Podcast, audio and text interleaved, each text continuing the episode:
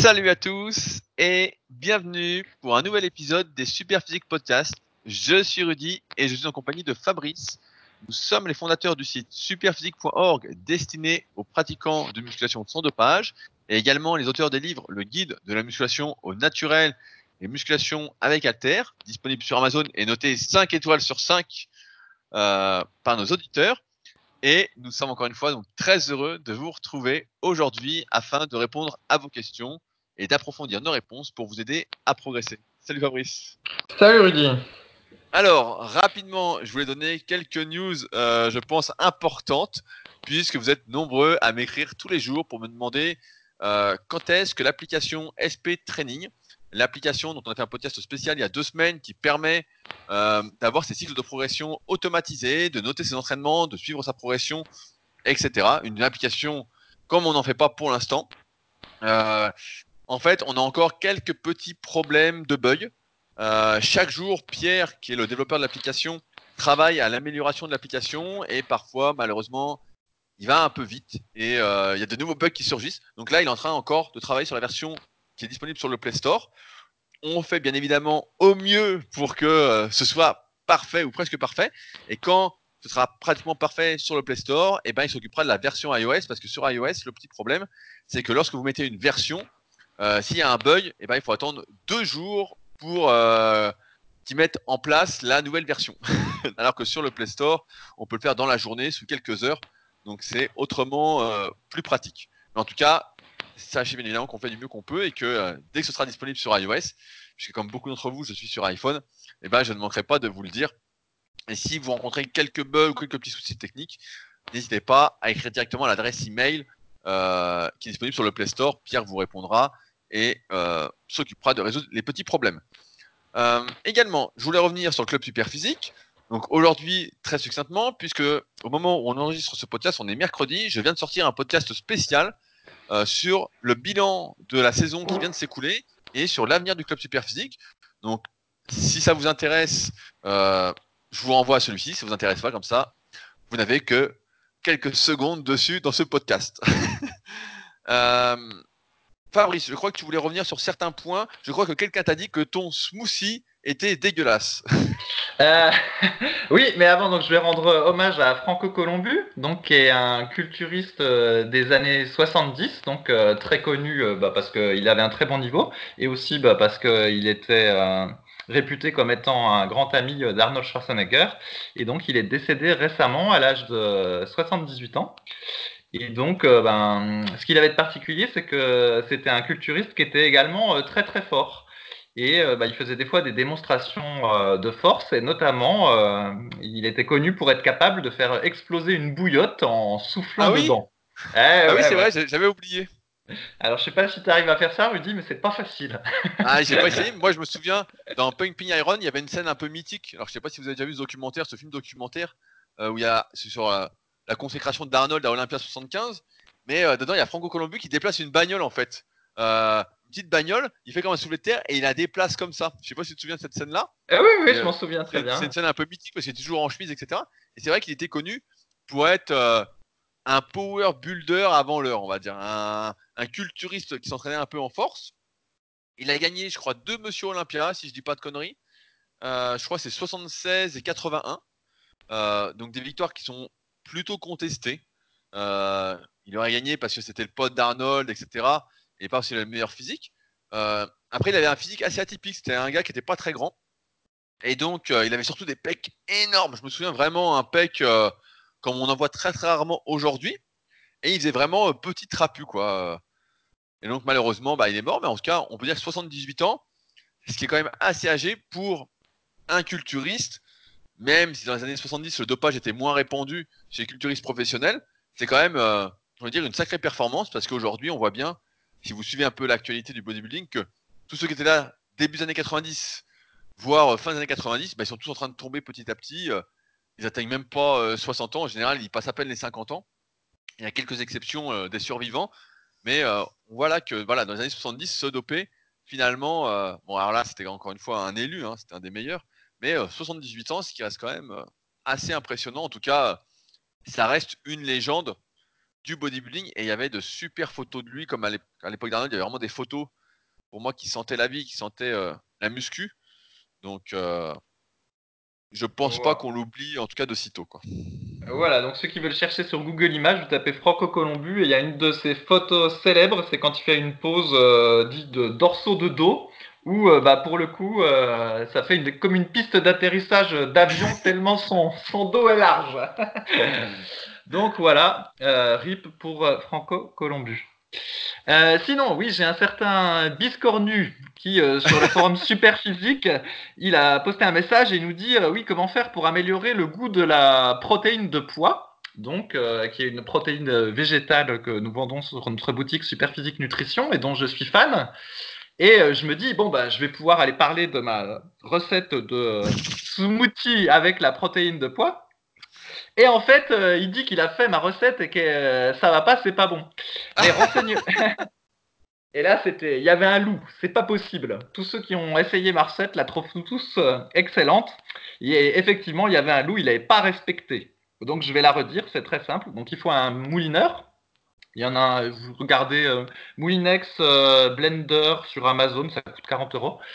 Et donc, il faut mettre enfin là je vais donner mes quantités, vous pouvez diviser par deux. Donc moi je mets 60 grammes de protéines de poids, une banane, une pomme, deux feuilles de menthe fraîche en bonus, si vous en avez dans le jardin comme moi, et euh, environ 500 millilitres, je ne sais pas exactement le dosage, en fait je remplis la, le, shaker au maximum, mais ça doit faire à peu près ça, de boisson au soja, ou boisson à l'avoine. Mais je mets pas d'eau en fait. Effectivement, euh, avec de l'eau, c'est moins bien. Et ce qui est important, c'est la banane aussi. Ça va faire une espèce de base euh, un peu smoothie. Et la pomme, ou on peut mettre aussi une pêche, enfin n'importe quel fruit un petit peu sucré, ça va donner un petit goût sucré. Et la feuille de menthe, ça va relever un peu le goût de la banane. Et en fait, bah, ça fait un peu comme un smoothie euh, protéiné. si vous respectez ça, c'est très bon. Et comme de fait, Biscornu ensuite a respecté en divisant les doses par deux, et il a trouvé ça très bon. Donc voilà pour le rappel. Tu T'aurais pas une vraie recette à nous donner quand même? Eh, eh, Mais non, mais elle est géniale cette recette. Keep it simple. Ce qui est bien puis qui marche, il faut le faire et le, répéter. Il n'y a pas besoin d'innover forcément. Je, je, suis sûr que je ne suis pas le seul à qui ça manque les recettes de croûte, les, les recettes euh, d'Alien 2, etc. Quoi. les, les recettes qui sentaient la vie ah mais attends, j'ai une autre recette que je peux donner euh, ah. vegan en plus. Tu la veux ah. dans la tu la veux dans la foulée? Allez, nous sommes prêts. Attention, je sais. Ok. Ok, bon, alors en même temps, ça va être un rappel. Un coup, dans un ah. podcast, j'avais présenté un, quelque chose qui permet de, faire germer les, les, graines et particulièrement les lentilles. Alors, toi, Rudy, comme euh, tu participes au podcast, mais tu fais jamais ce que je recommande, tu l'as probablement pas acheté et rien testé. Mais donc, donc vous pouvez acheter ça, ça s'appelle, je sais plus, un germinoir, peut-être, je me souviens plus du nom exact, peu importe. Il y en a sur Amazon ou dans n'importe quel magasin bio. En fait, donc c'est un petit bocal avec un truc en plastique, un fermoir en plastique avec des petits trous pour euh, laisser respirer. En gros, euh, c'est ça la chose.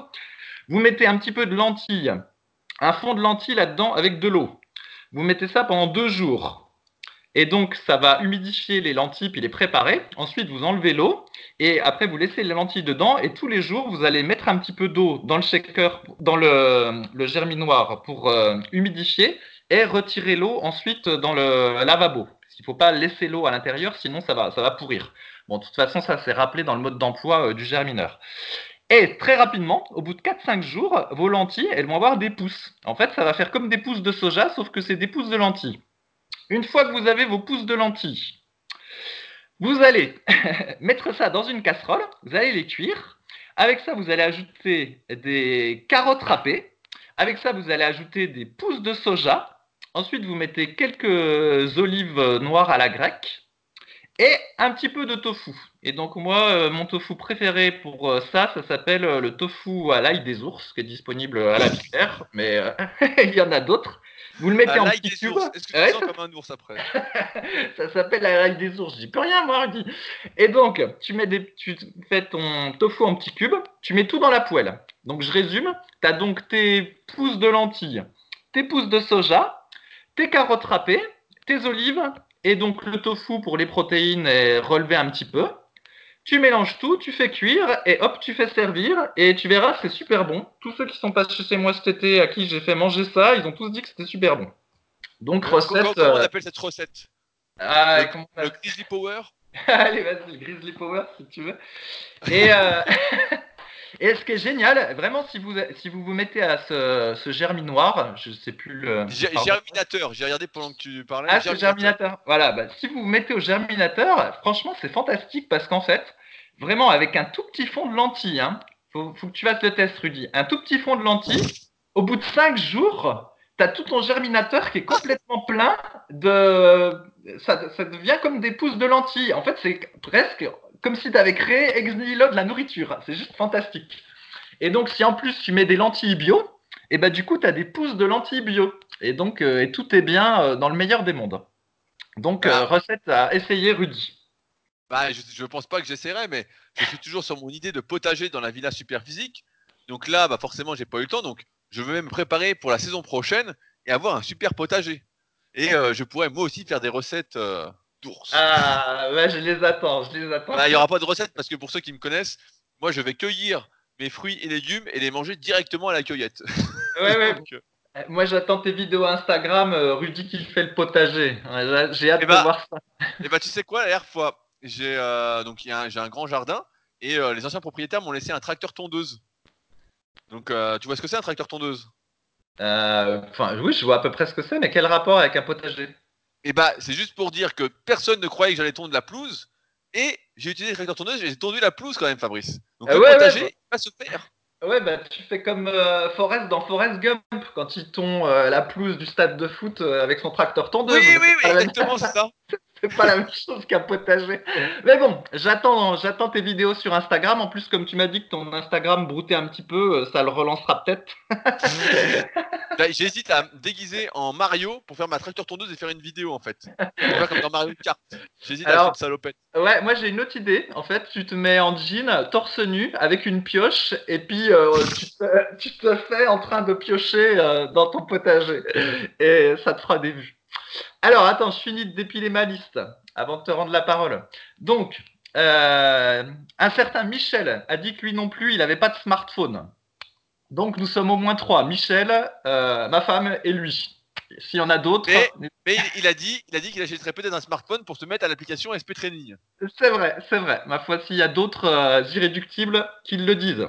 On doit être les seuls qui ne sommes pas tracés par la CIA pendant que nous sommes en train de faire ce podcast. Toi, Rudy, ça se trouve, t'es sur écoute de la CIA, là, à cause de ton Ah bah, je fais tellement de choses compromettantes que bon, euh, faut que je fasse attention. Hein.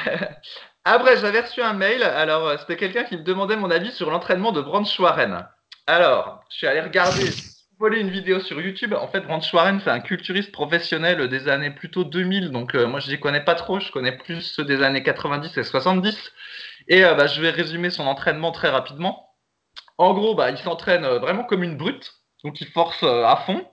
Il fait des tas d'exercices pour chaque muscle, en forçant comme une brute à chaque fois. Et il a une technique d'exécution absolument horrible. Mais par contre, ça se laisse regarder parce que on sent qu'il en veut. Alors après, est-ce que ça, je pense que c'est applicable à, nous simples mortels qui nous entraînons avec, le- qui nous entraînons sans avoir euh, son physique Euh, Je ne pense pas. Je pense que la manière dont ils s'entraînent, c'est euh, une très mauvaise manière pour les gens qui sont naturels comme nous et qui ont des articulations de personnes normales. D'ailleurs, j'ai regardé sur internet et Branch Warren a été blessé plusieurs fois. Après, il n'est pas bien clair si c'était à cause de son entraînement ou des accidents de vie, mais toujours est-il que c'est plutôt un bodybuilder qui arrive relativement cassé en, fin de carrière. Donc, à mon avis, pas un exemple à suivre. Et, hum, et voilà, j'ai fini Non, mais- que j'avais. Je vais rebondir sur Branch Warren. Moi qui ai un peu plus suivi sa, sa carrière, euh, c'est un voilà, qui était connu pour faire des entraînements très très explosifs, très très partiels. En fait, il est arrivé juste après euh, Coleman, on va dire, c'était un peu la relève de l'entraînement brutal. Et donc pareil, il s'entraînait au Metroflex, euh, donc qui était la salle où s'entraînait Ronnie Coleman. Donc Coleman qui faisait déjà du partiel, euh, de l'explosif, etc. Et on a vu comment il a fini, comment il finit actuellement euh, dans le documentaire The King, qui est disponible sur Netflix. On en avait fait un podcast spécial et c'était pas, ça faisait mal au cœur. Et Branch Warren, bah, c'était un peu la relève après, à faire le même type d'entraînement, hyper explosif, hyper partiel, des mouvements complètement horribles. Donc là, c'était vraiment dégueulasse. Et progressivement, au fil de sa carrière, en fait, ce qui s'est passé, c'est qu'il s'est déchiré pratiquement tous les muscles, quoi. Je sais pas s'il y en a un qui a survécu, mais il s'est déchiré le biceps, le pec, crois que c'était un bout de grand rond du grand dorsal, un bout de triceps. Franchement, il s'est pratiquement tout déchiré. Et à la fin, le type, quand il posait sur scène, il avait des trous de partout. Après, il était connu. Et c'est pour ça qu'il était assez populaire. C'est parce que quand il était sec sur scène, ça lui faisait une, euh, ce qu'on appelle une certaine densité musculaire. En fait, il faisait très très dur. Il avait un peu la dureté de euh, Dorian Yates à l'époque. Dorian Yates, on a, pareil, on a fait un podcast spécial qui avait été Monsieur Olympia 6 ou 7 fois de 92, 91, 92, 92 à 97. Voilà, c'est ça. Euh, et donc, il avait une dureté musculaire. On avait l'impression qu'il était vraiment comme de la pierre. Et on se disait, bah voilà, c'est grâce à ce type d'entraînement-là, etc. Alors que Dorian Yates s'entraînait pas du tout comme, comme Warren. En tout cas, il avait le même aspect sur scène, vraiment très euh, graniteux, on va dire. Et donc, c'est ça qui a contribué à le rendre très, très populaire. Mais progressivement, bah, il a payé son type d'entraînement. Aujourd'hui, on ne sait pas trop ce qui devient. Après, il faut dire qu'on n'est plus du tout dans le milieu à surveiller les différentes actualités, etc. Mais euh, ouais, l'entraînement de Branch Warren, c'était n'importe quoi. C'est sûr que ça fait toujours plaisir. C'est toujours plaisant à regarder. On se dit, ah, le type, c'est une brute, c'est super ce qu'il fait, etc. Ça donne envie, etc. Et puis vous, vous le faites un petit peu et vous dites, oh putain, c'est bizarre. j'ai mal partout. Il n'y a rien qui gonfle. J'ai pas l'air dur, j'ai juste l'air mou parce que je suis niqué.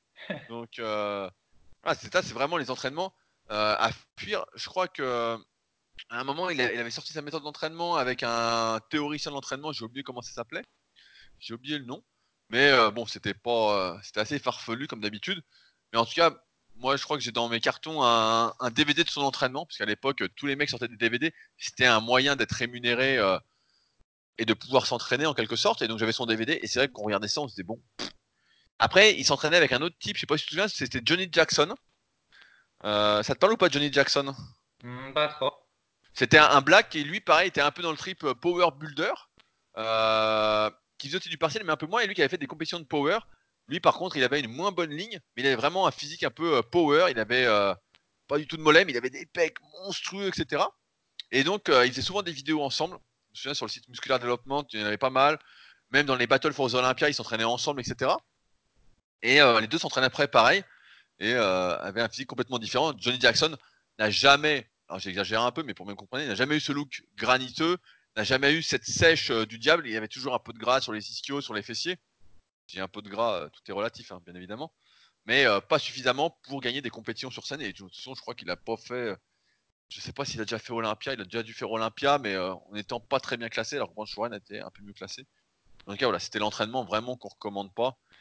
oui, pour être entre guillemets explosif, mais explosif avec les bons muscles, pas explosif grâce à l'inertie, grâce à l'élan qu'on donne. Quoi. Ça, c'est ça, c'est un bon moyen et on s'en rend bien compte avec les années. On en, parlait en antenne il y a quelques euh, podcasts avec Fabrice. C'est que euh, quand on était plus jeune, alors on n'est pas vieux, Fabrice va bientôt avoir 40 ans, hein, il faut le signaler.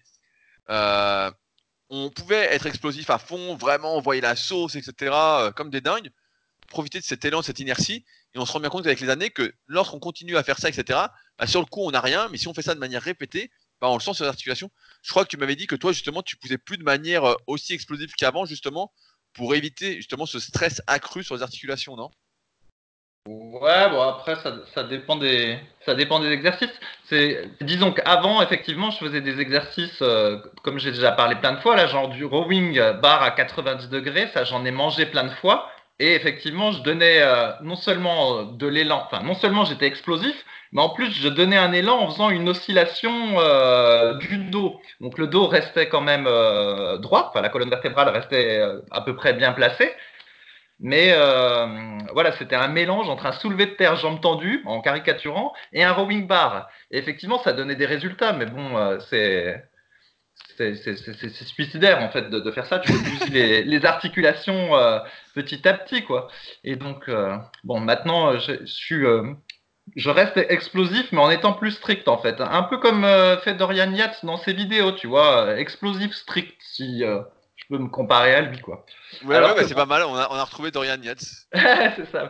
Et par contre, effectivement, la branche Warren, les passages que j'ai vus, en fait, il est bien pire que Ronnie Coleman. Il y a une vidéo où il fait du développé incliné. En fait, la barre rebondit complètement sur sa poitrine à chaque fois. Enfin bref, lui, c'était, c'est encore plus, c'est encore plus terrible, quoi. Ah ouais, lui, lui c'était vraiment horrible, donc ça m'étonnerait pas que dans quelques années, s'il est toujours vivant, on voit, je pensais qu'il y aurait des documentaires comme Coleman, mais Coleman c'était vraiment une légende, mais qu'il soit dans le même état ou voire pire que Ronnie Coleman actuellement, quoi.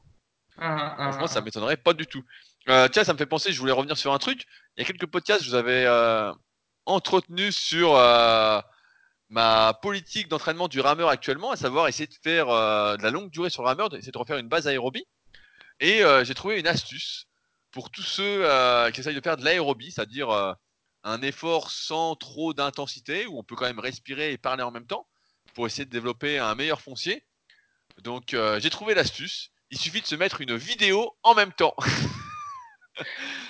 mais je rigole pas. Ça fait euh, 3-4 séances là, que j'essaye de faire de l'aérobie, etc. Et c'est vrai qu'au bout d'un moment, quand tu fais du cardio en salle, tu vas pas dehors, etc. Donc là, comme euh, du rameur, en fait, il y a un moment, tu te fais chier comme un rat. Faut le dire, tu es en train de faire ton rameur, tu te dis putain, c'est long, c'est long, c'est long. Si tu fais pas de fractionner, euh, tu deviens fou. Et je me suis dit, bah tiens, j'ai essayé de mettre une vidéo en même temps. J'avais un documentaire à regarder que je voulais voir. Et je l'ai mis en même temps. Et là, franchement, ça passe nickel. Je suis à mon rythme quand même que j'avais prévu. Je suis en aérobie. Et donc, euh, je voulais conseiller cette astuce à tous ceux qui font du cardio en salle, malheureusement, et qui peuvent pas aller dehors ou euh, qui font Alors- du rameur et pas d'aviron. euh. Non mais pardon Rudy, mais ça c'est une astuce de bidochon. Non, mais bah. Et bah, Attends, on est, attends, on est toujours en train de dire que les trois quarts des gens, ils s'entraînent, ils sont pas concentrés parce qu'ils font du smartphone entre les séries ou tout ça. Et en fait, toi, ton astuce, c'est de faire comme la plupart des nanas quand elles sont à la salle, où elles sont en train de regarder la télé pendant qu'elles font du vélo, ou voire des fois, j'en ai déjà vu qui lisaient le journal pendant qu'elles faisaient du vélo. Et toi, tu dis que tu regardes un documentaire. Si encore, tu nous avais dit, c'est euh, un documentaire sur Coleman en train de pousser ou quelque chose, mais même pas. Non, Même pas. alors, c'est un documentaire, c'est Hard Knocks. C'est un documentaire de foot américain que euh, j'ai retrouvé sur euh, une chaîne YouTube. Mais euh, non, mais en fait, c'est trop. On en avait parlé il y a quelques podcasts aussi, mais en fait, quand tu fais du fractionné, ça va. Mais quand tu fais de la de l'aérobie, en fait, tu te fais chier. T'arrives pas à tenir, tu te fais trop chier. C'est vraiment. Tu sais, c'est pas comme si tu vas marcher dans la nature, comme tu fais tous les soirs, où là, bah, tu profites, tu respires, t'es bien, quoi. Là, t'es dans ta salle, putain, tu te fais chier, quoi. Tu sais, euh, tu regardes le mur. euh, au bout d'un moment. euh, Bon, alors moi j'ai déjà fait 45 minutes de corde à sauter sur place en continu, Rudy. Et euh, bah, la Ah, solution c'est de mettre de la musique. Voilà, j'écoute ma Ah, mais j'ai essayé la, la musique, mais ça suffisait pas. Ah, Mais t'as pas le spirit, mec, c'est ça l'histoire en fait. il a plus le spirit en fait. Il l'avait au début des podcasts et c'est ça, il accuse les autres de plus l'avoir parce qu'en fait c'est lui qui l'a plus. C'est ça l'histoire. Ah non, j'ai jamais eu le spirit pour les efforts de longue durée, ça c'est sûr. Je me souviens quand j'étais gamin, déjà euh, quand je faisais de l'athlétisme, etc. je- voulais jamais faire les trucs de longue durée, ça me faisait chier. euh, j'ai jamais trop aimé ça, donc. euh, Mais là j'ai trouvé une astuce pour euh, améliorer mon endurance fondamentale, comme on dit, au rameur. Donc, on verra si ça ouais. Euh. Mais après, je pense que tu sais, ça se trouve pourquoi tu te fais chier, c'est parce qu'en fait, t'es, entre guillemets, tu forces pas assez. Parce que comme t'as dit, euh, t'as présenté l'effort comme quelque chose euh, pour lequel tu peux parler et de longue durée. Mais en fait, quand tu fais un effort aérobie, alors certes, c'est censé être de plus basse intensité, mais ça veut pas forcément dire que t'es cool. Et euh, bah, par exemple, quand tu fais de la course à pied, parce que moi j'ai d'expérience du rameur, Effectivement, dans les magazines ou des fois, quand les magazines Marie-Claire, là pour les femmes, on me dit oui, si vous allez courir, vous devez être capable de parler, etc. Ça doit être tranquille, etc. Mais euh, moi, quand je cours, et je suis loin d'être un type de haut niveau sur la course à pied, en fait, quand tu cours sérieusement euh, une heure et que tu finis ton heure de course en étant euh, cramé sur les genoux, eh ben, euh, t'as peut-être pu parler pendant les cinq premières minutes, mais les suivantes, en fait, tu parles pas, puis tu t'ennuies pas parce que tu penses à ton effort, en fait, à aller au bout de l'effort. Alors peut-être que là, en fait, t'es trop en basse intensité, c'est pour ça que tu t'ennuies, ça se trouve. Oui, bah Mais parce que j'essaye de faire de l'aérobie, j'essaye de développer de l'endurance fondamentale, donc j'essaye de pas trop forcer justement. C'est ça le piège. C'est que si je me mets à forcer, bah, c'est sûr que ça va aller mieux. Mais euh, je suis plus dans ce que je veux travailler, quoi. Euh, je sais pas, si tu forces, mais sur un effort d'une heure, il n'y a pas de raison que tu sois plus euh, en aérobie, en fait. Hein. Donc, euh, à voir. Ouais, ouais, je sais pas. je suis pas, je suis pas convaincu non plus de pouvoir forcer sur une heure, mais bon, c'est pas trop mon type d'effort à la base. En tout cas, je donne une astuce à tous ceux qui sont dans le même cas que moi et qui ont le spirit pas comme Fabrice, le marathonien. L'astuce. L'astuce, regardez, regardez un truc à la télévision pendant que vous vous entraînez. Regarde, écoute, écoutez nos podcasts pendant le cardio, vous allez voir. Bah, J'aurais bien voulu écouter Ah, un podcast, mais le problème c'est que j'en avais pas, quoi. Je Allez. testerai la semaine prochaine avec un podcast. Voilà. Bon, euh, puisque c'est ça, je reprends la parole. Je vais traiter une question de Lisa sur les forums Superphysique. Donc, je rappelle euh, le truc. En fait, donc, euh, on a des forums euh, sur le site Superphysique, donc www.superphysique.org. Alors oui, hein, il y, a, Facebook, il y a YouTube, il y a Instagram, mais les forums de discussion où on écrit des phrases avec des mots et des lettres ne sont pas encore morts. Et donc, il y a des gens qui posent des questions. On y répond et tous les autres participants du forum y répondent aussi. On fait des échanges. Et puis donc là, dans ce podcast, on en sélectionne quelques-unes. Donc j'en ai sélectionné une de Lisa qui, euh, dans sa séance suisse ou dans son entraînement, elle fait des fentes arrière. Mais elle en a marre parce que elle dit qu'elle n'a pas bien de l'équilibre sur les quand elle fait les fentes. Euh, ça lui tord le genou, ça lui tord les chevilles, euh, tout ça. Donc elle voudrait chan- changer. Et donc, Lisa, euh, comme tout le monde, s'informe euh, sur YouTube. Et elle a vu une vidéo euh, YouTube euh, faite par euh, Bip qui propose un exercice. Et euh, elle se dit, est-ce que je pourrais pas faire cet exercice pour euh, remplacer les fentes? Et donc, le dit exercice, en fait, c'est un monté sur banc. Donc, euh, en gros, tu te mets debout avec le banc à ta droite, par exemple, ou devant toi, et puis hop, tu vas monter dessus sur une jambe en tenant deux haltères, puis après tu redescends. Et euh, donc, pour être honnête, en fait, cette question m'a un peu énervé parce que je retrouve un peu tous les éléments, pardon Lisa, euh, un peu tous les jours qui m'agacent. Donc, le premier, c'est de s'informer sur YouTube avec euh, des gens qu'on connaît pas, qui sont pas nous, quoi. ni Delavier, ni Cario, ni Gundil. Ah, moi, c'est simple. hein. Les gens qui sont au panthéon de la muscu, c'est Gundil, Delavier, Cario et Koya. Voilà. Et donc, quand on vient me parler d'autres personnes euh, sur YouTube, euh, sur nos forums superphysiques, euh, souvent ça m'énerve. En plus, voilà, donc le- l'exercice de monter sur banc, en fait, c'est un, exercice qui travaille un peu le quadriceps, mais bon, c'est à des années-lumière de ce qu'on peut avoir en faisant des fentes ou du, du squat avant. En fait, c'est pas un exercice très très efficace. D'ailleurs, on l'a mis dans la liste des exercices qui sont sur Superphysique, mais il doit être classé en exercice pour euh, avancer, donc c'est-à-dire un exercice d'isolation très probablement parce qu'il est pas, il est pas terrible en fait cet exercice. Donc déjà, si les gens, à la place de regarder YouTube avec des vidéos inutiles, ils achetaient des bons livres comme euh, le tien ou méthode euh, de Lavier 2 ou le guide des mouvements de musculation, ils sauraient que cet exercice monté sur banc ne peut pas être un substitut efficace pour les fentes parce que c'est pas un très bon exercice. Bref. Et en fait, la deuxième chose qui m'agace un peu, bah, c'est que j'ai l'impression que souvent, la première difficulté, si on peut dire, quoi que Lisa disait qu'elle avait quand même essayé de faire des fentes pendant un petit moment, j'ai l'impression que les gens euh, abandonnent.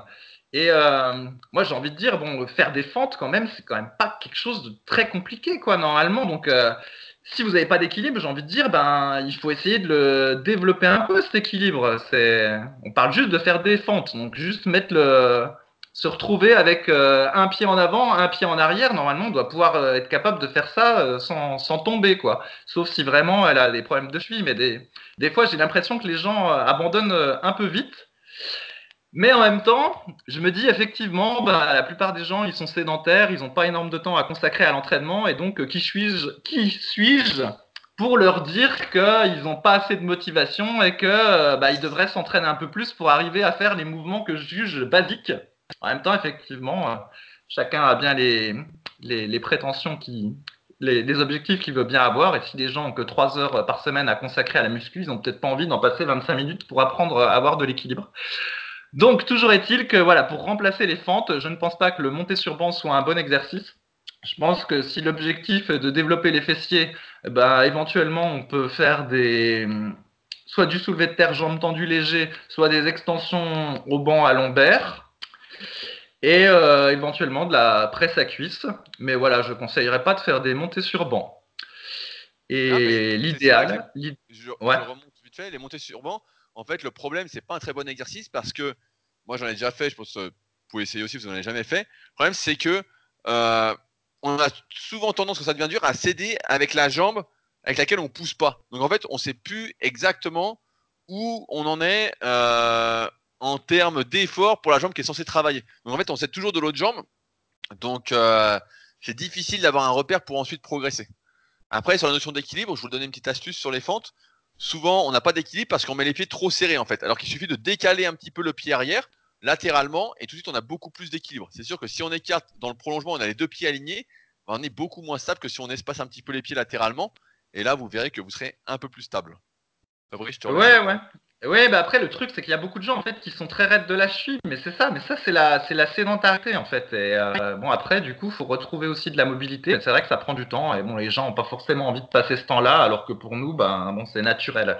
Alors c'est vrai que des fois je suis un peu frustré en fait, j'ai envie de secouer les gens et de leur dire allez allez allez faites faites pour vous améliorer, mais bon ils n'ont pas le temps. Alors, euh, ma foi, bah, ils feront de la presse à cuisse et puis euh, des extensions lombaires pour euh, avoir un petit peu de fessier, mais moins que s'ils avaient fait des fentes. Voilà tout ce que j'ai dire. Et, et qu'est-ce que tu penses du hip thrust alors, Fabrice? Ah non le hip thrust. ah bon, alors j'en remets une couche sur le hip thrust. Donc le hip thrust, c'est un exercice qui est assez populaire en salle depuis quelques années, en fait, mais qui n'était pas du tout populaire avant. Hein. Personne n'a jamais fait de hip thrust, en fait. Hein. Ça n'existait pas. Et donc, en fait, il a été populaire parce qu'il euh, il y a un type qui se fait appeler, euh, euh, j'ai oublié, Glutz Rudy. Ouais, c'est Brett Contreras. Le ah voilà, donc qui est, normalement qui est un bon, hein. mais qui euh, voilà, il a popularisé cet exercice puis il a fait sa réputation dessus. Il se trouve que c'est un exercice qui passe très bien sur Instagram euh, quand vous êtes une fille et que vous le faites en collant cet index. Donc euh, il s'est popularisé. Bah, c'est ça, c'est ça, c'est ça. Et donc, il s'est popularisé comme une traînée de poudre. Et en plus, bah, il se trouve que quand tu le fais, l'exercice, cherchez sur YouTube si vous voyez pas ce que c'est. Et il se trouve que quand vous le faites, en fait, vous avez les fesses qui sont contractées en haut du mouvement, en position raccourcie, et donc ça vous donne euh, la sensation d'avoir la fesse très contractée. Donc vous pensez que c'est un exercice très efficace pour les fesses. Et d'ailleurs, j'ai été surpris, Rudy, que dans ton livre, que tu dises que ce soit un exercice très efficace pour les fesses, parce qu'en fait, c'est exactement l'équivalent pour les triceps du kickback avec halter, ou pour les quadriceps des extensions de jambes sur machine, ou pour les biceps, du curl concentré avec halter. C'est tous des exercices en fait. La position finale de l'exercice, vous avez le muscle en position complètement raccourcie. Arthur Jones, dans les années 70, disait que du coup, c'était ceux-là les meilleurs exercices, parce que comme le muscle était en position complètement raccourcie, ça voulait dire que le muscle était pleinement contracté. Et en fait, c'était une grosse connerie. C'est exactement l'inverse en fait. Pour que le muscle soit pleinement contracté, il faut qu'il soit légèrement étiré. Et donc c'est pour ça que le curl incliné qui étire euh, le biceps est beaucoup plus efficace que le curl concentré. C'est pour ça que euh, euh, comment dire le squat profond est plus efficace pour le quadriceps que les extensions de jambes. Et c'est aussi pour ça que les fentes sont plus efficaces pour les fessiers que le hip thrust. Parce qu'en fait, quand vous faites une fente, vous avez le fessier qui est un petit peu étiré. Et d'ailleurs, des gens qui n'ont jamais fait fente et qui essayent de faire des fentes à vide, s'ils se pètent pas la gueule parce qu'ils n'ont pas d'équilibre, euh, même en utilisant l'astuce qu'a donné Rudy, ben, il est pas rare d'avoir des courbatures pendant plusieurs jours, même à vide. C'est vous dire l'efficacité de l'exercice. Et euh, dans une de ses interviews, euh, j'aime rappeler qu'en fait, la première euh, Miss Fitness Olympia, qui s'appelait Mia Finnegan, vous pouvez chercher sur Internet, Google Images, euh, la, fille est pas mal, et eh ben elle, elle disait qu'elle faisait des fentes quatre fois par semaine, en plus de ses entraînements classiques, parce que ben voilà, quand on est Miss Fitness, il faut avoir des fesses béton, et donc elle aimait tellement l'exercice qu'elle en faisait plein. Moralité, c'est souvent dit qu'il faut toujours qu'il y a généralement une alternative et puis qu'il ne faut pas faire un exercice euh, qu'on n'aime pas. Mais c'est vrai que c'est difficile d'avoir une alternative aussi efficace que les fentes pour muscler euh, les fessiers. Sauf Rudy, lui quand il fait du squat, ça lui fait fesses, mais lui c'est parce qu'il a un physique de sauterelle. C'est une exception. Ah, je te trouve très en forme aujourd'hui. Alors, je, rebondis sur, quelques trucs pour préciser. Euh, en fait, vous devez savoir que les meilleurs exercices, en théorie, en dehors de toute notion de morphoanatomie, comme expliqué dans le tome 1 et le tome 2 de la méthode superphysique avec les vidéos d'analyse, c'est quand on exploite la relation tension-longueur. Cette loi explique en fait que lorsqu'un muscle est trop étiré ou qu'il est trop raccourci, en fait, il n'est plus à sa longueur optimale, qu'on note LO, et donc il ne peut pas exprimer euh, pleinement sa force. Il ne peut pas se contracter avec force. Donc par exemple, si on fait des écartés couchés pour les pectoraux et qu'on descend à fond, en bas, nos pecs n'ont pas beaucoup de force, euh, et on est dans une position de faiblesse. C'est pour ça que si on utilise trop d'amplitude par rapport à sa mobilité, qu'on met trop lourd, on peut facilement se déchirer les pecs. à l'inverse, comme tu l'as cité, je reprends l'exemple des biceps, si on est sur un exercice qui raccourcit à fond le muscle, comme du curl concentré, bien pareil, le biceps ne peut pas se contracter avec force. Et d'ailleurs, c'est pourquoi le curl concentré n'est pas à la base un exercice pour les biceps, mais surtout un exercice pour le brachial antérieur. On en avait parlé, euh, je crois qu'on a fait un podcast spécial biceps, et il y a un super article sur le site qui s'appelle Programme Super Biceps. Lorsqu'on a le bras en avant du corps, le biceps est déjà dans une position raccourcie par rapport à son insertion euh, au niveau de l'omoplate. Et donc, il peut plus se contracter avec force parce qu'il est trop raccourci. Et c'est donc le brachial antérieur, en théorie, je parle encore une fois en dehors de considération morpho-anatomique, qui va faire l'essentiel du travail. Maintenant, pourquoi euh, je recommande le hip thrust? Pour la majorité des gens, et j'en ai fait l'apologie dans le livre Le guide de la musculation naturelle, et également dans le tome 3 de la méthode superphysique, mais également dans la formation superphysique en vidéo, etc., euh, avec des démonstrations de l'exercice, euh, c'est tout simplement parce que, comme tu le répètes régulièrement, la plupart des gens sont de plus en plus sédentaires, sont de plus en plus assis. Et en fait, ce qui se passe, c'est que lorsque tu es assis la plupart du temps, la plupart du temps de tes journées, en fait, tu es dans une position où tu as le droit antérieur et le qui sont raccourcis. C'est-à-dire que les extenseurs de hanches sont en position raccourcie. Et donc, quand tu es debout, ce qui se passe après, c'est que tu as une hypercambrure. Tu as un déséquilibre de force entre les extenseurs et les fléchisseurs de hanches. En faisant du hip thrust, c'est-à-dire en isolant les fessiers. Et on est d'accord, on, sera tous d'accord pour dire que le hip thrust n'est pas le meilleur exercice pour les fessiers de base. Dans le meilleur de monde, ce ne serait pas le meilleur exercice, puisqu'effectivement, comme a dit Fabrice, il travaille surtout les fessiers en position de raccourcissement. Il n'y a pas d'étirement, il n'y a pas d'exploitation de la relation tension-longueur.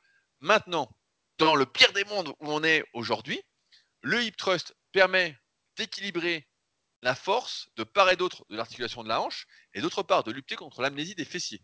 Lorsqu'on a les fessiers qui sont amnésiques, c'est-à-dire que lorsque les fessiers ne sont pas activés quand ils devraient l'être, par exemple quand on fait des fentes, quand euh, on fait de la course, etc., et bien en fait, ça déséquilibre toute la hanche, mais également toutes les articulations qui sont en dessous, donc aussi bien le genou et la cheville, que euh, les pressions qu'on va subir au niveau du dos.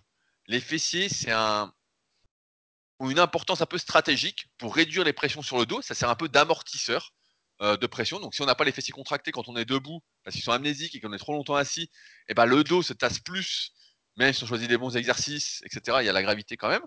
Euh, si on ne fait pas les exercices interdits qu'on a cités de nombreuses fois, je crois que c'était un des premiers podcasts qu'on avait fait, les 5 exercices interdits en musculation, vous pouvez l'écouter, il est toujours d'actualité, notre avis n'a pas changé.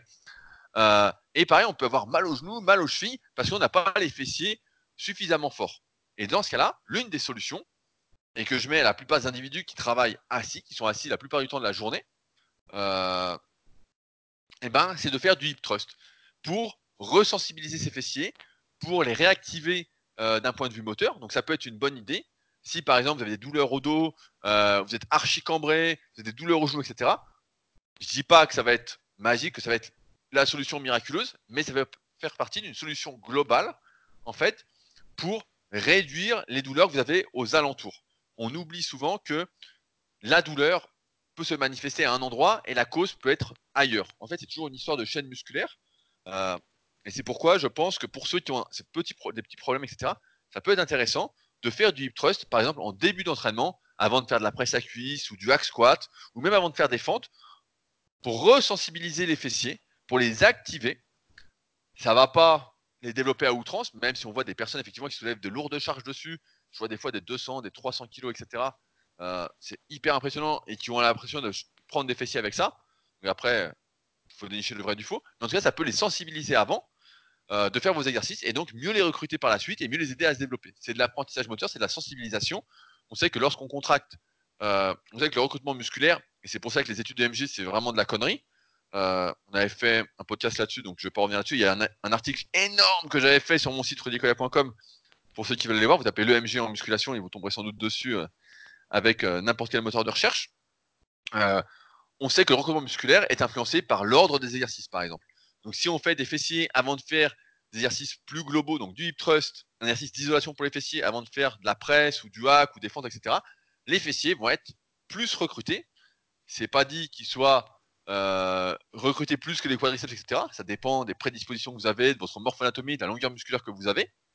Euh, mais c'est une idée qui peut être intéressante et c'est pourquoi je pense que pour la majorité des gens, retravailler les fessiers de manière locale est quelque chose de très très important. ton avis, Fabrice, pour moi, est biaisé parce que en fait, tu es hyper actif. on, en, parlait dans le podcast. Tu es sportif professionnel, mon gars. Donc forcément, mais pour la plupart bah. quand tu es assis, moi je sais que j'en fais donc je fais du hip thrust. J'en fais une fois par semaine. Je fais trois séries, donc ça me prend pas beaucoup de temps. Et euh, grâce à ça, bah, mon bassin est mieux équilibré et je sens que euh, ça me fait du bien en fait. Alors je compte pas là-dessus pour prendre des fessiers, mais je compte dessus dans une optique de prévention, de lutter contre l'amnésie des fessiers. Euh, j'ai acheté, je sais pas si tu en avais parlé, j'ai acheté un bureau debout. Donc je sais pas si tu en avais parlé. J'en ai parlé dans mon leadercast, dans mon podcast. J'ai acheté une sorte de bureau debout, donc j'alterne dans la journée si je suis longtemps assis entre mon bureau assis entre guillemets et mon bureau debout. Ainsi, bah, je lutte partiellement contre l'amnésie des fessiers que je n'ai pratiquement plus vu tous les trusts que je fais depuis maintenant des mois, même des années. Mais c'est vrai que dans un monde idéal, le hip thrust ne serait pas pratiqué. Maintenant, on n'est pas dans un monde idéal et c'est vrai qu'on est de plus en plus sédentaire. Et dans ce cas-là, pour moi, le hip thrust est quand même un exercice, j'ai envie de dire, presque fondamental. Oh là là là là là là. Tu es en train de dire qu'il y a un nivellement généralisé vers le bas de la condition physique euh, des gens et donc du coup c'est pour ça que le hip thrust devient un exercice fondamental. Oh là là. Bah, mais par contre, c'est exactement ce que je dis. c'est marrant parce que quand toi, morphologiquement, quand tu fais ton squat, tu te penches beaucoup en avant et tu avais tendance à prendre justement tout dans les lombaires et dans les fessiers. Alors, euh, comment tu as fait pour développer une amnésie du fessier, Rudy euh, Tu t'es bah, mis à faire trop d'ordi, euh, à travailler trop sur l'ordi Bah oui, bah, c'est sûr que quand tu restes, ça m'est déjà arrivé, maintenant ça m'arrive moins, mais quand je bossais vraiment à fond, etc., au début quand on lançait Super Sick, tout ça, pouvait m'arriver de rester 10-12 heures assis dans la journée en fait. Donc où tu te lèves euh, juste pour aller faire à manger, puis tu te rassois pour manger, etc. Donc en fait, finalement, euh, tu es tout le temps assis. Donc euh, oui, oui, t'arrives pas à compenser. Et on en parlait à l'époque, je sais pas si tu te souviens, avec Bruno Spagnoli, avec Amori, etc. sur Smart Way Training. On se disait, est-ce que trois, c'est un autre sujet, mais est-ce que trois séries de rowing peuvent compenser la mauvaise position qu'on a derrière l'ordinateur en étant un peu avachi, les épaules en avant, etc. Et la réponse c'était, bah non, on n'arrive pas à compenser par seulement trois séries de rowing. Donc ça me paraît pas illogique aujourd'hui de dire que malheureusement, trois séries de hip thrust me paraissent un minimum pour la plupart des gens. Et je vais même te dire pour mes élèves, euh, souvent, euh, j'en fais faire du gainage inversé. Donc tu sais, on fait le gainage planche, on fait le gainage sur le côté oblique en général, pour commencer, et même du gainage inversé qui est la position haute en fait euh, du hip thrust, où on met un, au début on démarre à vide sans poids, et après on met du poids, comme une planche ou un gainage oblique, et parce que justement, ceux qui sont trop longtemps assis ont vraiment une analyse des fessiers, et ce qui peut enclencher vraiment pas mal de problèmes en fait.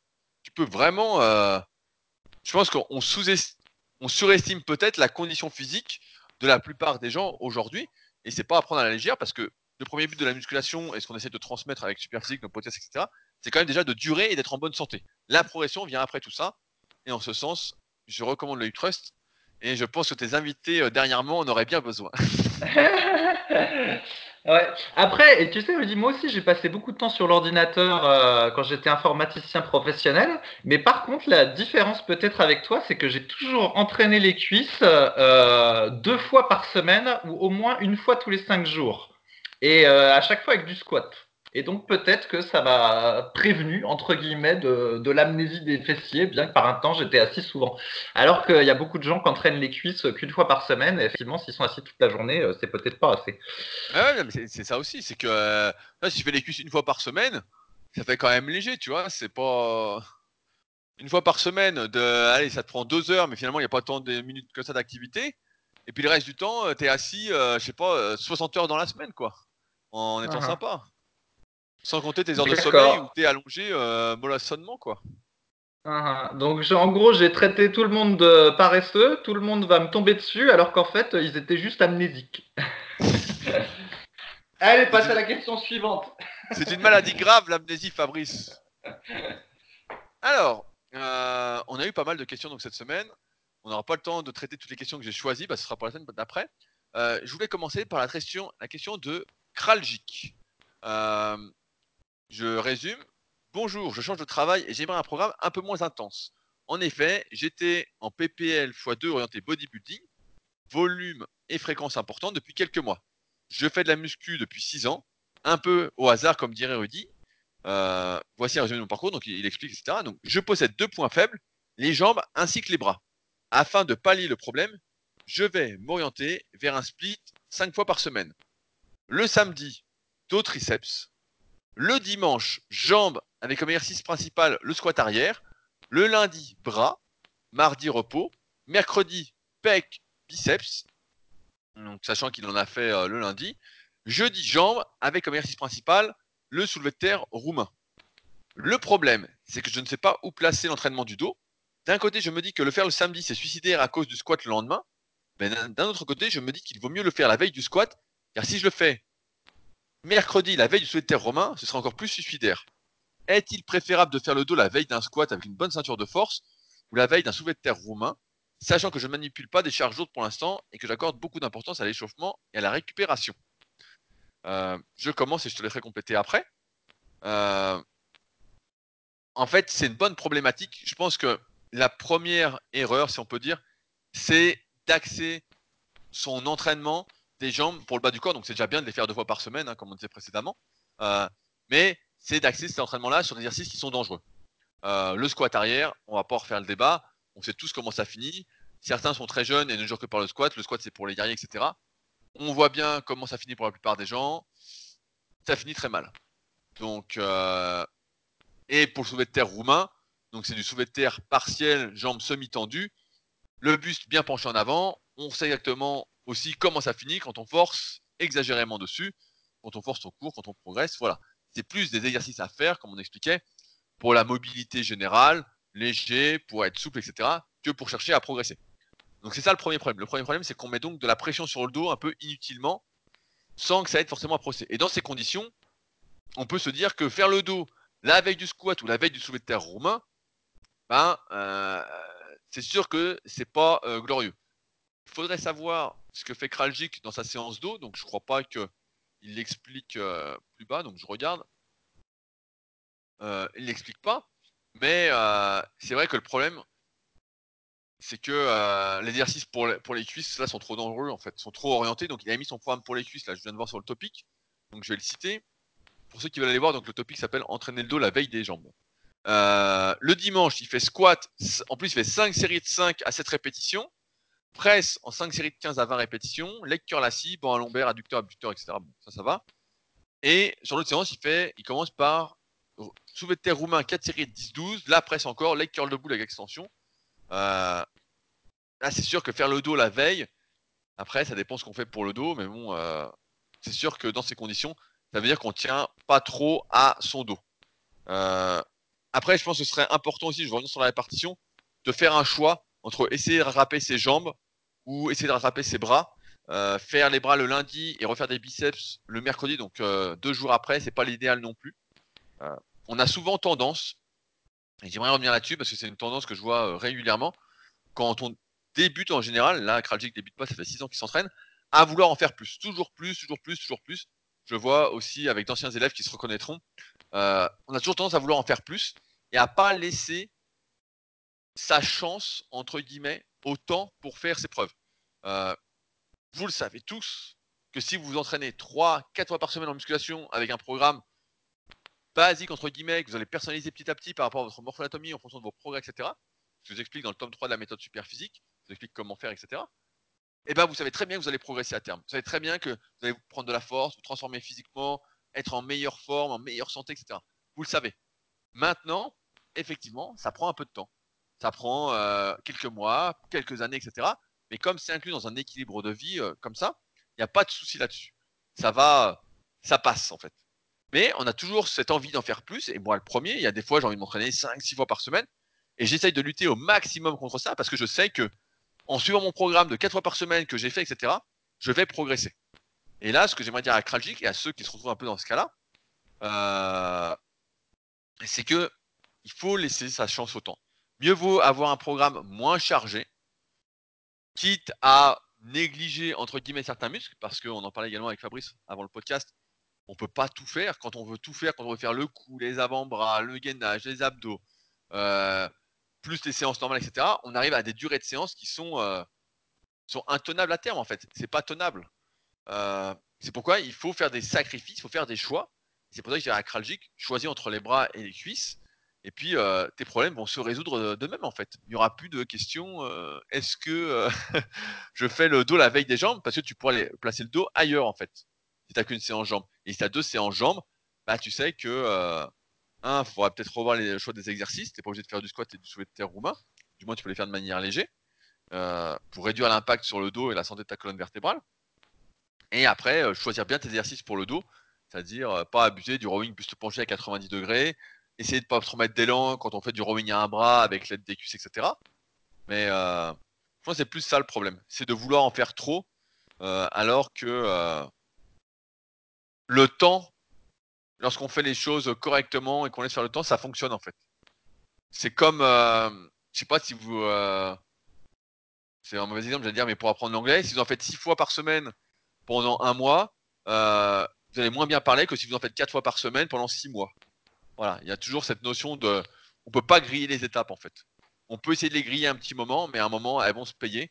Et là, euh, ce qui va se passer, Kraljic, s'il n'adapte pas son entraînement euh, et qu'il fait pas euh, les bons choix. Fabrice? Ah, l'exemple pourri. oui, Rudy. Alors, l'e- l'exemple d'apprendre une langue, ça va pas du tout. C'est un très mauvais exemple. Parce qu'en fait, tu peux très bien. Ben parce que tu peux travailler une langue tous les jours euh, pendant un mois et entre guillemets, tu seras meilleur que si, trava- que si tu fais, si tu euh, travailles ta, ta langue que euh, quatre fois par semaine pendant un mois. En fait, une langue, en gros, plus tu la fais.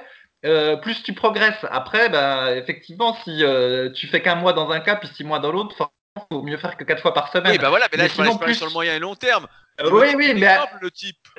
mais non, mais parce que la muscu, ça a rien à voir. En fait, la muscu, si t'en fais six fois par semaine, au bout de quelques mois, t'es cassé de partout. Alors que ça n'arrive pas avec une langue. Une langue, idéalement, si tu veux l'apprendre, tu peux même faire euh, deux fois par jour, euh, sept jours sur sept, et en fait, tu vas progresser très vite. En muscu, c'est pas ça. En muscu, c'est pour ça que je dis que ton exemple, il est pas très bien choisi. En muscu, c'est exactement comme t'as expliqué. En fait, c'est qu'il y a un- comment dire un, nombre d'unités d'entraînement en fait qui maximise tes progrès. Et on a vu que ce, nombre en général il chiffre autour de euh, 4 séances par semaine à peu près. Quand on commence à trop en faire en fait on régresse et on se blesse donc c'est pour ça que le- l'exemple va, va pas très bien après euh, juste une remarque effectivement moi euh, il y en a beaucoup qui font euh, l'entraînement PPL donc c'est la traduction de enfin c'est l'acronyme de push pull leg en gros, ça veut dire on fait tous les exercices de poussée euh, un jour. Donc, par exemple, on va faire pec, avant de l'épaule et triceps. Ensuite, par exemple, on va faire les cuisses le jour suivant ou deux jours après. Et à la séance d'après, on fait le, le tirage, donc. Et donc là, on va faire euh, le dos et les biceps. Et c'est vrai que cette répartition-là qui est euh, assez populaire, je trouve, par rapport à son efficacité. Et là, l'avantage de laisser euh, au devant de l'épaule un, plus de temps pour récupérer que d'autres répartitions. Mais par contre, eh ben, en général, du, ben, par contre, du coup, quand on attaque l'entraînement des biceps ou l'entraînement des triceps, eh ben, avant, on, a, on les a déjà entraînés de manière indirecte par les autres muscles. Et euh, du coup, on utilise des charges moins élevées. Et on pourrait penser que comme ils ont déjà été, entre guillemets, pré-travaillés, soit euh, par les exos de poussée pour les triceps, soit par les exos de tirage pour les biceps, que euh, ils vont se développer euh, quand même de la manière la plus optimale possible, même en utilisant des poids un petit peu plus faibles. Et en fait, de notre expérience, eh ben, on voit que c'est plus difficile en fait de prendre euh, du biceps si on l'entraîne le biceps systématiquement après le dos, et c'est plus difficile de prendre du triceps si on l'entraîne systématiquement après les exos de poussée. D'une manière générale, hein, c'est pas tous les cas comme ça, mais souvent c'est ce que je note dans les témoignages du forum. Ceux qui font cette répartition, ils ont, ils citent qu'ils ont un retard de bras. Après, il y a une, possiblement une solution pour euh, son problème, à condition qu'il soit prêt à accepter de s'entraîner, de faire des séances assez longues, c'est de faire pec biceps cuisse à une séance. Donc ça, la séance, elle sera bien chargée. Et à la séance, su- je l'ai déjà fait, c'est possible, Rudy, mais ça prend du temps. Il y en a en a pour deux. 3 heures. Il y en a pour deux heures. Il y en a pour deux Oh le heures. menteur à l'heure, Il vient de m'avouer hors antenne que sa séance pour le haut du corps durait 2h30. Oui, mais justement, c'est pas la Hors même. C'est pas la même. Alors attends, il va tout me griller en racontant des conneries. Donc je finis déjà. Donc lui, il peut faire pec biceps cuisse à une séance et il a une autre séance où du coup il va faire dos, arrière d'épaule, triceps et, euh, gainage. Non, pas cuisse. Et donc du coup, s'il alterne ces deux séances-là euh, sur trois jours dans la semaine, eh ben ça veut dire qu'en gros, il va entraîner les biceps et les cuisses environ une fois tous les cinq jours en moyenne. Donc du coup, il aura une fréquence qui sera supérieure à une fois par semaine. Et donc, il est possible que comme il veut mettre l'accent sur ces groupes musculaires-là, ça lui réussisse. C'est à, à tester. Ou sinon, bah, il faut faire le truc classique euh, qu'on recommande pour la plupart des gens quand ils atteignent le niveau euh, intermédiaire plus ou confirmé. C'est euh, tu as une séance pec biceps, une autre séance cuisse et puis une autre séance dos triceps. C'est un truc qui marche très bien. La plupart des compétiteurs euh, de culturistes euh, comme Dorian Yates font quelque chose euh, de similaire et en général, ça marche bien. Et alors, ce que je disais hors antenne, Rudy, c'est que effectivement, depuis que je me suis fait ma petite tendinite à l'épaule, pour ceux qui ont suivi les différents podcasts, voilà, c'était au mois de juin, au mois de mai, je me souviens plus. Pour guérir, pour permettre à la tendinite de guérir de la meilleure façon et continuer à m'entraîner, j'ai changé mon training et j'ai fait une séance haut du corps et une séance bas du corps. Et du coup, mon épaule avait environ 5 jours dans la semaine pour récupérer. Mais forcément, la séance haut du corps, euh, petit à petit, j'ai rajouté tous les exercices que je faisais habituellement, maintenant que j'ai plus la tendinite. Et bah forcément, il me faut un temps euh, phénoménal pour la faire parce que du coup, je fais euh, trois exos de pec, trois exos de dos, un exo d'épaule, deux exos biceps, euh, deux exos triceps. Enfin, c'est monstrueux le temps qu'il faut pour la faire. Mais voilà, c'est temporaire. Après, je reviendrai à mon truc habituel, mais il se trouve que pour le moment, ça m'amuse parce que du coup, je peux dédier une séance aux cuisses. Mais effectivement, dans mon livre, et même sur le forum, jamais j'ai recommandé le- l'entraînement haut du corps, bas du corps, parce que c'est vrai que quand tu fais le haut du corps sérieusement, en fait, la séance, elle est, monstrueuse. Ça fait trop de séries. C'est pour ça que c'est pas une euh, répartition que je recommande. Voilà. Mais c'est différent de ce que j'ai proposé euh, à euh, cette personne. Ouais, moi, j'ai du mal avec ces séances haut bas du corps en même temps parce que le problème c'est que tu dois très réchauffer le bas du corps en fait avant d'attaquer et souvent en plus quand tu finis le haut du corps t'es content parce que t'es tout gonflé, t'es tout énorme etc. Et euh, bon bah tu manques déjà d'énergie, ça fait déjà une heure et demie que t'es dessus à peu près.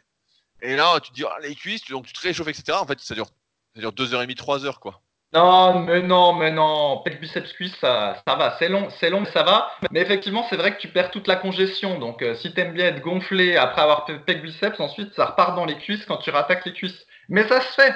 Ça se fait parce que pec biceps c'est facile. Donc en fait, euh, t'attaques les cuisses, ça va. Donc euh, ça se fait. À lui de voir s'il veut tester. Ça a l'avantage que voilà, s'il fait ça trois jours par semaine, en alternance une séance sur deux, ben, grosso modo, il aura un entraînement biceps et un entraînement cuisse tous les cinq jours. Donc euh, une bonne fréquence pour euh, mettre l'accent sur le muscle.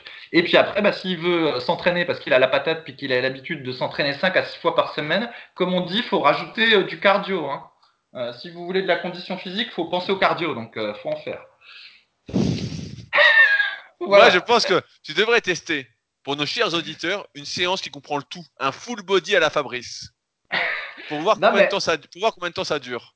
Non, mais avant, je, avant, je faisais du, du full body, là, il y a une quinzaine d'années, mais sauf qu'effectivement, je faisais qu'un exo par muscle, comme euh, recommandait Arthur Jones euh, et Stuart McRobert, et puis euh, deux ou trois séries. Donc, du coup, ça se tient en une heure et quart. Mais effectivement, si tu fais quatre séries par, muscle, et puis, enfin, quatre séries par exo et deux à trois exercices par muscle, forcément, ça, ça tient pas, quoi. Ou alors, bah, il- ça prend des plombes. Voilà. Quand, quand- quand est-ce que tu reviens à ton entraînement plus classique alors?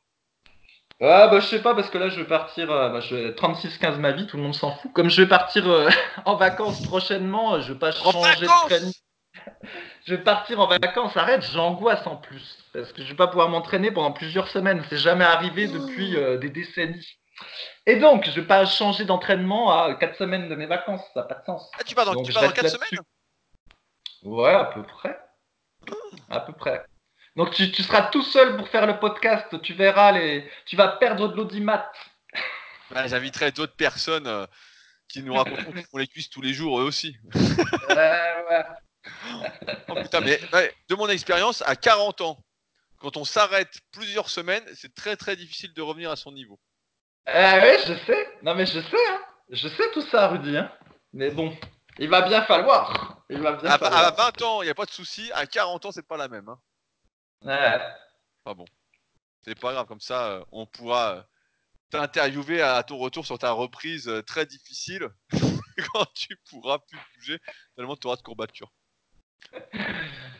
Euh, alors, on prend une autre question. Alors, c'est une question qui me fait plaisir parce que j'ai l'impression que cette idée reçue, elle revient vraiment, vraiment sans arrêt et je comprends pas pourquoi.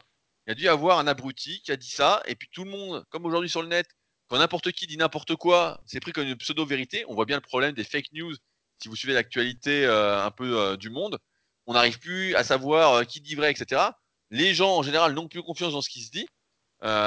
et donc là, en musculation, il y a une idée reçue qui circule. C'est Diogo 1298 qui la pose. Il dit Beaucoup de gens disent qu'après 3-4 ans de musculation, on atteint notre potentiel en termes de masse musculaire. Est-ce valable aussi pour quelqu'un qui cycle ses entraînements et qui du coup progresse un peu plus lentement, mais sûrement Alors déjà, je rebondis, après je te laisserai la parole Fabrice, mais euh, c'est pas. Normalement, tu cycles tes entraînements, donc tu utilises des cycles de progression, c'est-à-dire la méthodologie qu'on a développée avec Superphysique, que vous pouvez retrouver dans l'application SP Training et que je développe, euh, on développe en détail dans nos livres et euh, que je développe en détail sur 18 vidéos dans la formation super physique, donc méthodesp.nicolas.com pour ceux que ça intéresse. On utilise ça parce que justement, on progresse plus vite en faisant ça qu'en faisant n'importe quoi. Sinon, il n'y a pas d'intérêt, si on progresse moins vite, de se compliquer entre guillemets la vie, d'adapter une méthodologie à soi si c'est pour progresser moins rapidement. Si, on, aurait pu imaginer que ça permettait de laisser le temps aux tendons et aux articulations de se faire aux charges de plus en plus lourdes aussi. Ça pourrait être une justification des cycles, mais en plus, il se trouve que euh, à moyen terme, les cycles font progresser plus vite que de s'entraîner à l'arrache à chaque fois. Bah, sais pas, s'entraîner à l'arrache, à bout d'un moment, on stagne tous très rapidement et puis ça bouge plus. Donc, je connais personne qui fait des bons de 10 kg par semaine en s'entraînant à l'arrache et euh, qui va se niquer les tendons comme ça. On pas les tendons comme ça en général du moins, à moins que vous soyez très doué et que vous fassiez des bons, mais euh, c'est du jamais vu. Donc, beaucoup de gens disent qu'après 3-4 ans de musculation, on atteint son potentiel en termes de gain de masse musculaire. Je ne sais pas d'où ça sort. Ce qui est vrai, c'est qu'il y a certains individus qui sont très doués, qui, s'entraînant un peu n'importe comment, atteignent un très très bon niveau musculairement en peu, en peu de temps, donc euh, ce qu'on considère comme 3-4 ans, et qui après, faute de s'entraîner de manière intelligente, de se remettre en question, etc., mais en fait gardent le même physique. Euh, ad viternam, à condition de continuer à s'entraîner. Voilà, elles progressent plus trop, elles sont stables, etc. Maintenant, pour la majorité des gens qui euh, ne sont pas très doués comme nous, c'est simple, hein, eh ben en fait, plus on s'entraîne et plus, on s'entraîne dans le temps, faut comprendre, plus on va progresser en fait. C'est simple. Ça veut dire que au bout de 3 ans, on aura tel résultat, au bout de 5 ans, un peu plus, au bout de 8 ans, un peu plus, au bout de 10 ans, un peu plus, etc., etc., etc. Et après, ce qui coince, euh, c'est plus l'envie de continuer à progresser, de s'investir dans sa progression. J'en parlais, il y a euh, Aurélien qui m'a écrit euh, cette semaine par email et qui me disait Oui, que sont devenus les membres de la team super physique Ils en sont où de leur progression, de leur performance, etc. Donc la team super physique, ça date de 2009, 15 septembre 2009. Donc nous fêtons bientôt les 10 ans de super physique, Fabrice. Ce sera pour le prochain podcast, même pas dans deux podcasts. et je répondais que justement, en fait, c'est que la team Superphysique n'avait pas été mise à jour parce que finalement, la plupart de ceux qui étaient dans la team Superphysique n'ont pas continué à s'entraîner de manière hyper intensive. Et c'est normal, au bout d'un moment, la plupart des individus ont fait le tour d'une activité, ils veulent faire autre chose. Personne n'a envie de passer sa vie dans la salle de musculation jusqu'à 50, 60, jusqu'à 80 ans en fait. Au bout d'un moment, on atteint tous, si on est sérieux, qu'on s'entraîne convenablement, un physique nous convient à peu près. Voilà, il y a toujours des petits trucs, voilà, on peut toujours chipoter. Et après, bah, euh, on ralentit. Là, je voyais euh, Vince sur euh, Instagram, donc Vince qui avait fini deuxième au Super Physique Games 2017, qui a posté une performance cette semaine sur Instagram. Il a fait 9 répétitions à 80 kg au dips, ce qui est énorme. Hein. Franchement, c'était hyper impressionnant. Vince, je sais que tu nous écoutes, c'était super perf. et quelqu'un dans les commentaires lui disait voilà comment tu fais pour progresser et Vince lui disait bah écoute ça fait 15 ans que je m'entraîne J'avoue que j'ai ralenti parce que j'ai plus trop euh, l'envie de continuer, etc. Il dit, je m'entraîne plus que trois fois par semaine au lieu de cinq fois. Il dit, et puis ça me va. Et en fait, c'est ce qui s'est passé avec la plupart des membres de la team. C'est que la plupart ont arrêté de s'entraîner 4, euh, 5 fois par semaine, 2-3 heures à chaque entraînement, que ce soit le moment phare de leur journée. Continuent à s'entraîner pour la plupart, mais voilà, 3-4 fois, 1 heure, 1 heure 15 pour se maintenir, pour, parce que ça leur fait plaisir s'entraîner, etc. Mais ils sont plus du tout dans cette optique de s'investir à fond pour progresser. Mais en théorie, et c'est ce que j'ai remarqué avec mes élèves les plus hargneux, euh, je pense notamment à mon ancien élève euh, Cédric, qui écoute également le podcast, Cédric euh, Body Warrior sur Instagram, je crois, pour ceux qui veulent le suivre, c'est que plus euh, on persévère de manière correcte, plus on s'acharne, etc., et plus on a de résultats. Donc euh, le mythe des 3-4 ans, je sais pas d'où ça sort, quel est le con qui a dit ça, mais euh, moi, si on m'avait dit ça au bout de 3-4 ans, bah, 3-4 ans, j'avais pas de physique, quoi. 3-4 ans, c'était 2005, j'avais 17 ans, un peu moins de 18 ans, je venais d'être champion de France de force, et franchement, vous pouvez voir les photos sur ma vidéo d'évolution qui s'appelle Rudy Koya Bodybuilding Evolution. Franchement, on m'aurait dit voilà, t'es au max, j'aurais dit putain, euh, la vie est injuste. Et c'est pour ça que ça décourage en fait quand on entend des trucs comme ça. Ça décourage les gens qui, ont 3-4 ans de muscu, parce qu'ils disent ah, putain, je suis déjà à fond, bah, j'ai pas de physique, je comprends pas. Le mec a un meilleur physique, il est dopé, etc. Bah non, mais entraîne-toi si t'es vraiment motivé à te transformer physiquement 10 ans continuellement et tu vas voir que tu vas atteindre un super niveau. On voit bien dans n'importe quel domaine, euh, il y a une règle qui s'appelle la règle des 10 000 heures, donc c'est une moyenne, hein, pas à prendre au pied de la lettre, mais qui dit que voilà, il faut 10 000 heures de pratique dans une activité pour y exceller. Et on voit bien qu'en continuant après ces 10 000 heures, on excelle encore plus.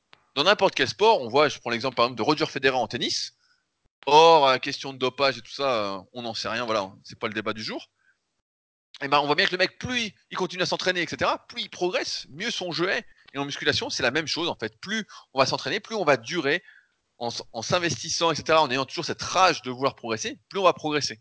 Après, c'est juste qu'à un moment, bah, en général, on fait le tour. Et pour la plupart des gens, bah, c'est 3-4 ans. Pour ceux qui sont sérieux, j'ai même l'impression que le cycle sera raccourci. Pour certains, c'est 6 euh, mois, 1 an. Euh, rares sont ceux aujourd'hui qui atteignent 3 4 ans, parce que ça nécessite une certaine organisation, un certain équilibre, il faut que ça fasse plaisir de s'entraîner. Et atteindre 10 ans et plus, c'est devenu un miracle aujourd'hui. Alors qu'on sait très bien que voilà, si on s'entraîne 10 ans sérieusement, etc., bah, on va avoir un tout autre physique qu'au début et qu'après 3-4 ans d'entraînement. Donc, euh, faut vraiment se méfier de ces conneries-là parce que c'est dans n'importe quelle activité, ça n'existe pas. En 3-4 ans, on n'est pas à son sommet. C'est, je sais pas d'où ça sort, je sais pas quel est le gland qui a dit ça, quoi. Mais c'est fou, quoi. C'est fou. C'est probablement encore un, un YouTuber qui n'entraîne pas les cuisses qui a dit ça. Alors, ah, c'est juste nuancé. C'est un... Vas-y. Je vais juste nuancer un peu ce que tu as dit. Alors déjà, moi je serais ravi de m'entraîner quand j'aurai 50 et 60 ans. Et justement, je fais tout pour pouvoir continuer à pouvoir le faire euh, à, ce moment-ci. Et donc euh, voilà. Première chose, soit t'aimes la muscu, soit t'aimes pas.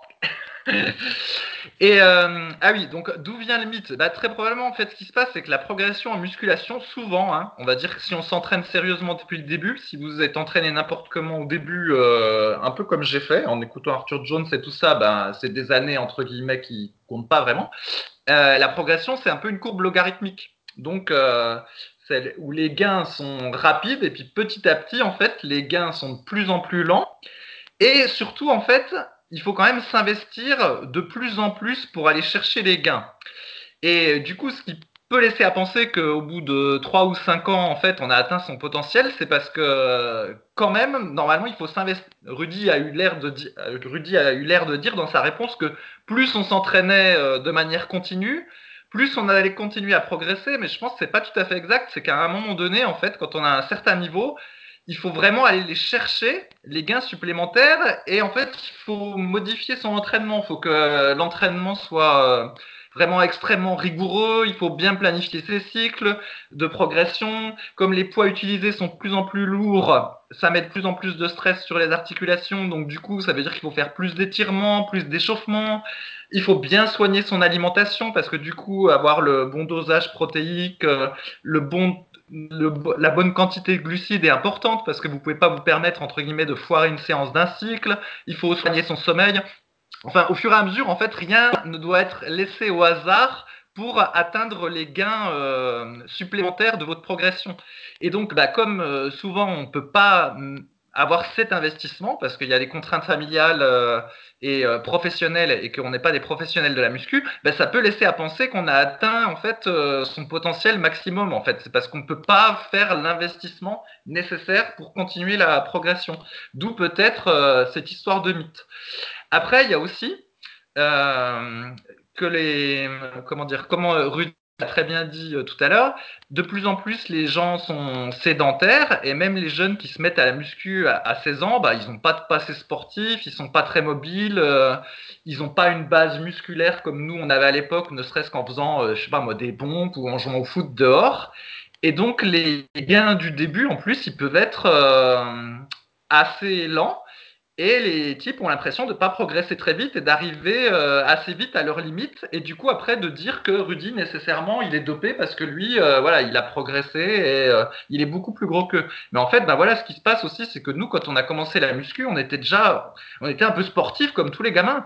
Et l'autre coup, je regardais les photos de classe avec ma femme, aussi bien les siennes que les siennes. Donc, quand on était ado dans les années 90, et on peut voir les photos, il n'y a personne qui est en surpoids. Hein. Vraiment, tout le monde est il y a des costauds et puis les autres, les autres ils sont maigres, quoi, c'est tout.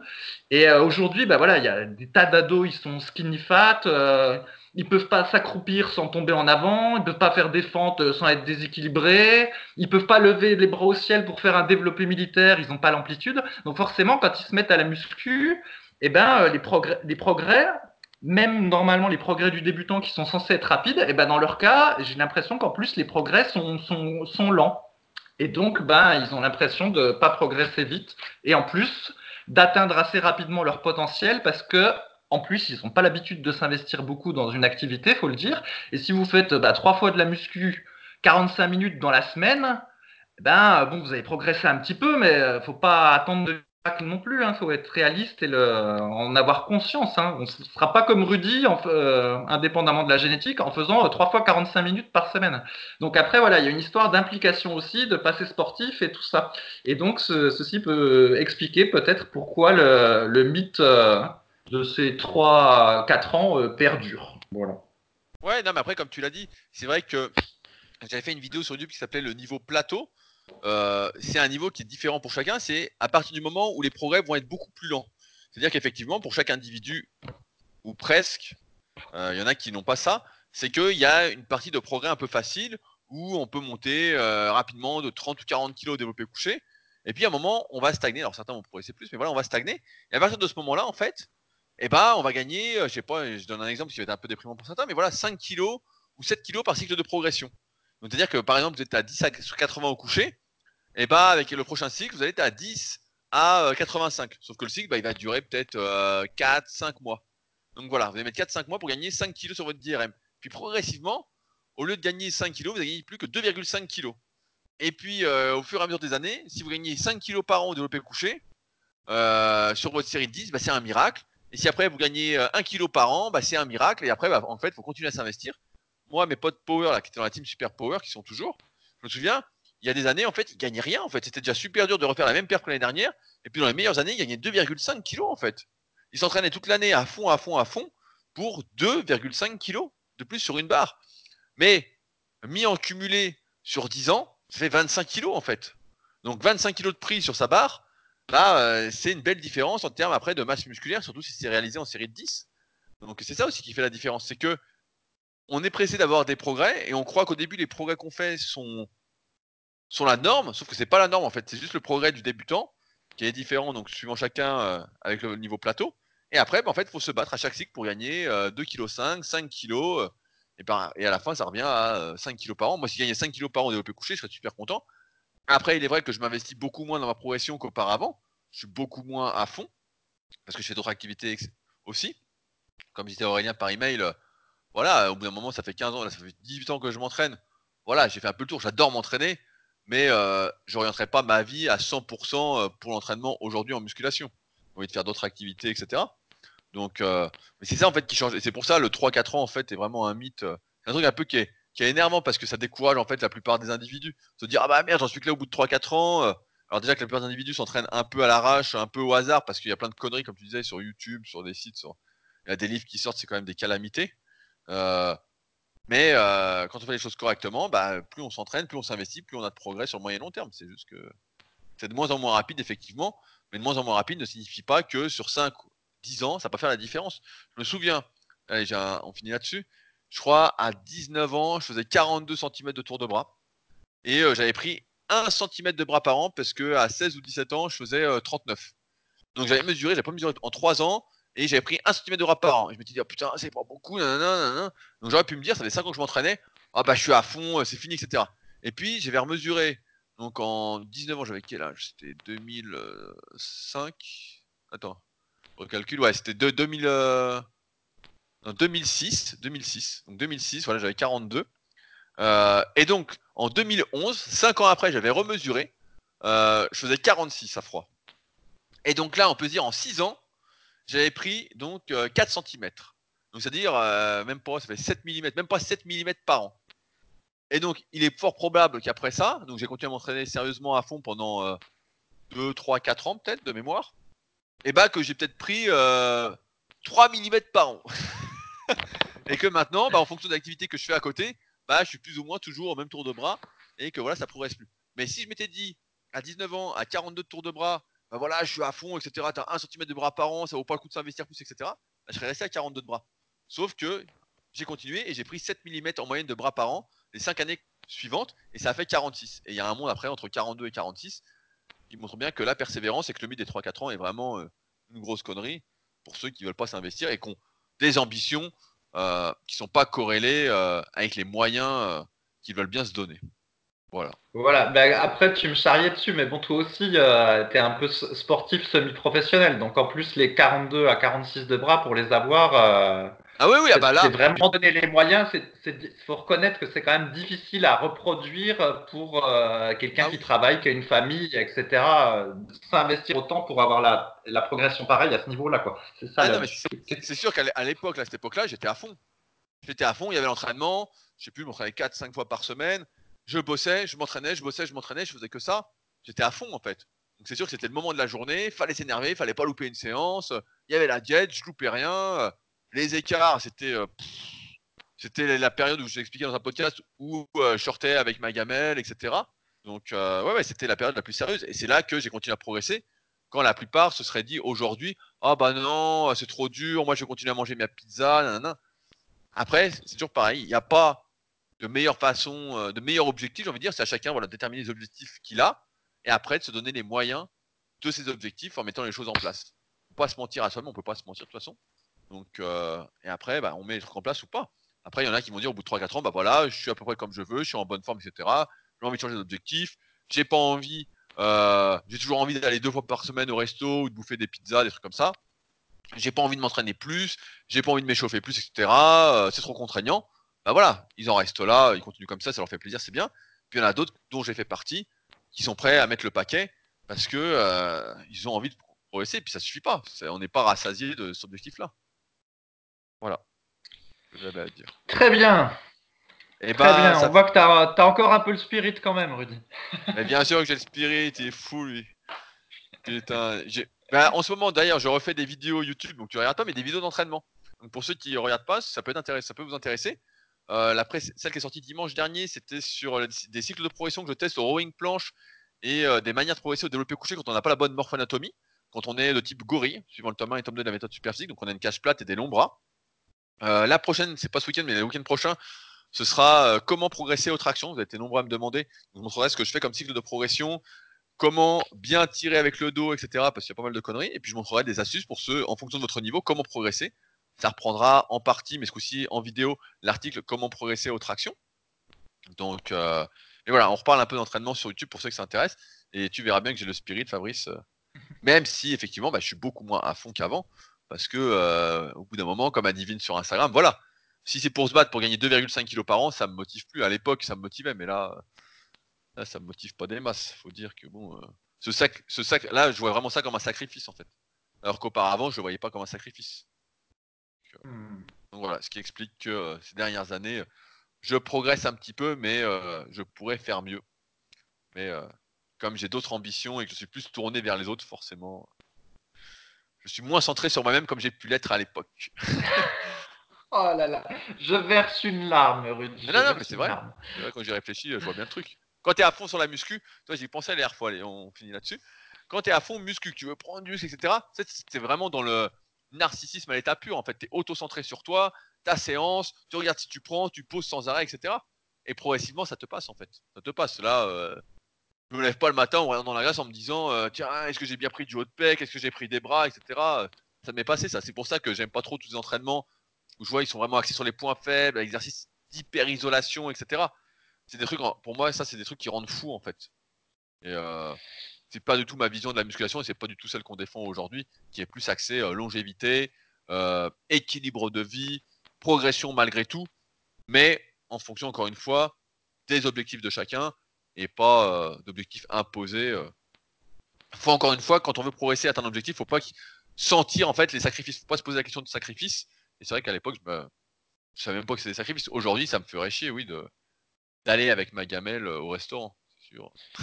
Ouais, ouais, mais j'ai souvent réfléchi à pourquoi la musculation avait cette particularité que tu pouvais te faire, euh, entre guillemets, AP et euh, vivre euh, plus, plus pour ça, alors que c'est pas le cas dans d'autres disciplines.